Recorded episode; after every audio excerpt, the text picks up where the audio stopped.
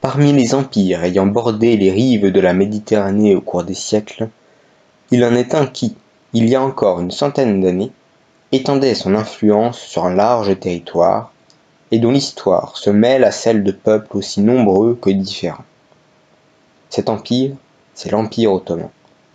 Fondé au XIIIe siècle par la dynastie des Osmanlis, il exerça son pouvoir jusqu'au début du XXe siècle, étendant son influence de l'Anatolie à l'Algérie, en passant par l'Égypte, la Grèce ou encore la Mésopotamie. Mais tous les empires ont une fin, et celle d'une si grande puissance fut inévitablement la cause d'immenses bouleversements au Moyen-Orient. Cependant, si la chute de l'Empire ottoman fut rapide, son déclin s'amorce bien auparavant. Pour parler de l'histoire de cet empire, nous accueillons aujourd'hui M. Lamblay, éminent spécialiste de la Première Guerre mondiale, ainsi que M. Munoz, expert reconnu de l'histoire de l'Empire ottoman et du Moyen-Orient. Monsieur Munoz, bonjour. Pouvez-vous nous en dire plus sur le déclin de cet empire?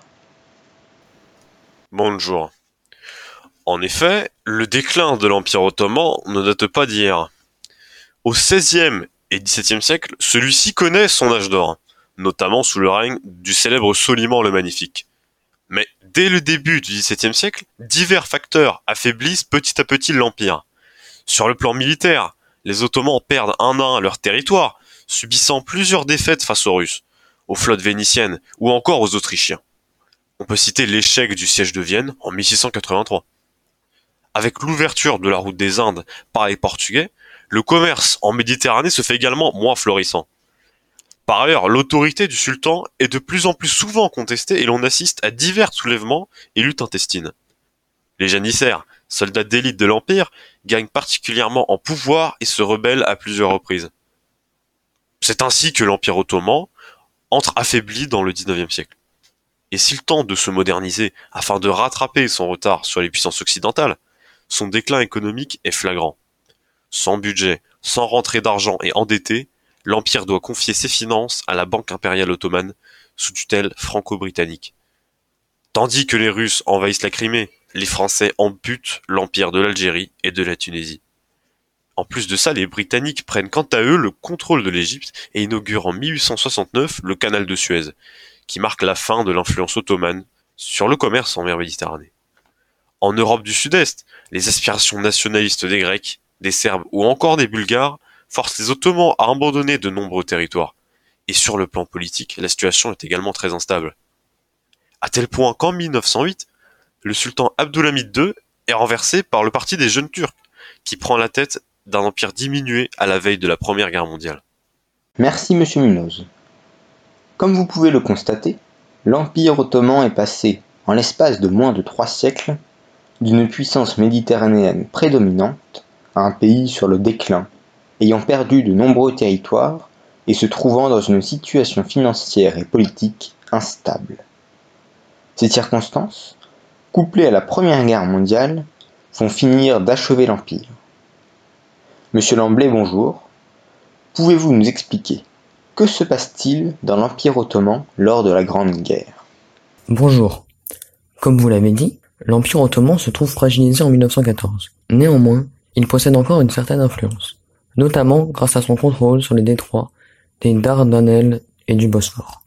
Si l'Empire se lance dans le conflit mondial, c'est pour redorer son blason et tenter de concurrencer à nouveau Russes, Français et Britanniques. Cette entrée en guerre est motivée par le ministre de la guerre, Enver Pacha, qui depuis 1913 gouverne en compagnie de Talat Pacha et Djemal Pacha, formant ainsi un triumvirat.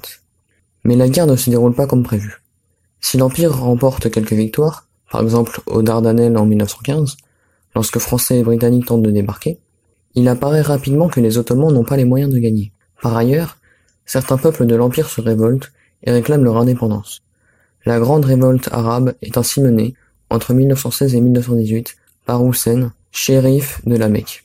Celui-ci a été poussé à la révolte par l'alliance franco-britannique qui convoite alors des territoires au Proche-Orient. L'Empire ottoman est également tristement célèbre dans l'histoire de la Première Guerre mondiale pour avoir été l'auteur du génocide arménien, premier génocide moderne, ayant causé la mort de plus d'un million d'Arméniens.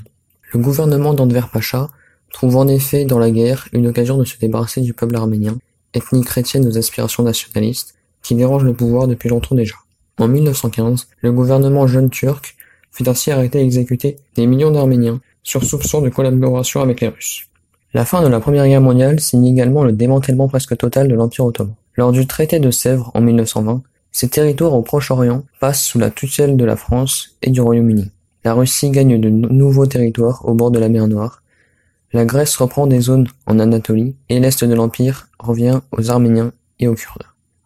Plus important encore, Istanbul, ancienne capitale de l'Empire, devient une zone internationale. Les Ottomans sont donc réduits à un petit territoire au nord-ouest de l'Asie mineure, quatre fois plus petit qu'avant la guerre. Merci, monsieur Lamblay. Cette humiliation lors du traité de Sèvres va être l'élément déclencheur de l'événement qui marque la fin définitive de l'Empire. Mustafa Kemal, officier de l'armée ottomane, mène à partir de 1920 plusieurs offensives contre les Français, les Britanniques, les Grecs et les Arméniens, et contraint les puissances occidentales à revoir le traité de Sèvres. Ainsi, le 24 juillet 1923, le traité de Lausanne reconnaît la jeune République de Turquie avec Mustafa Kemal comme président.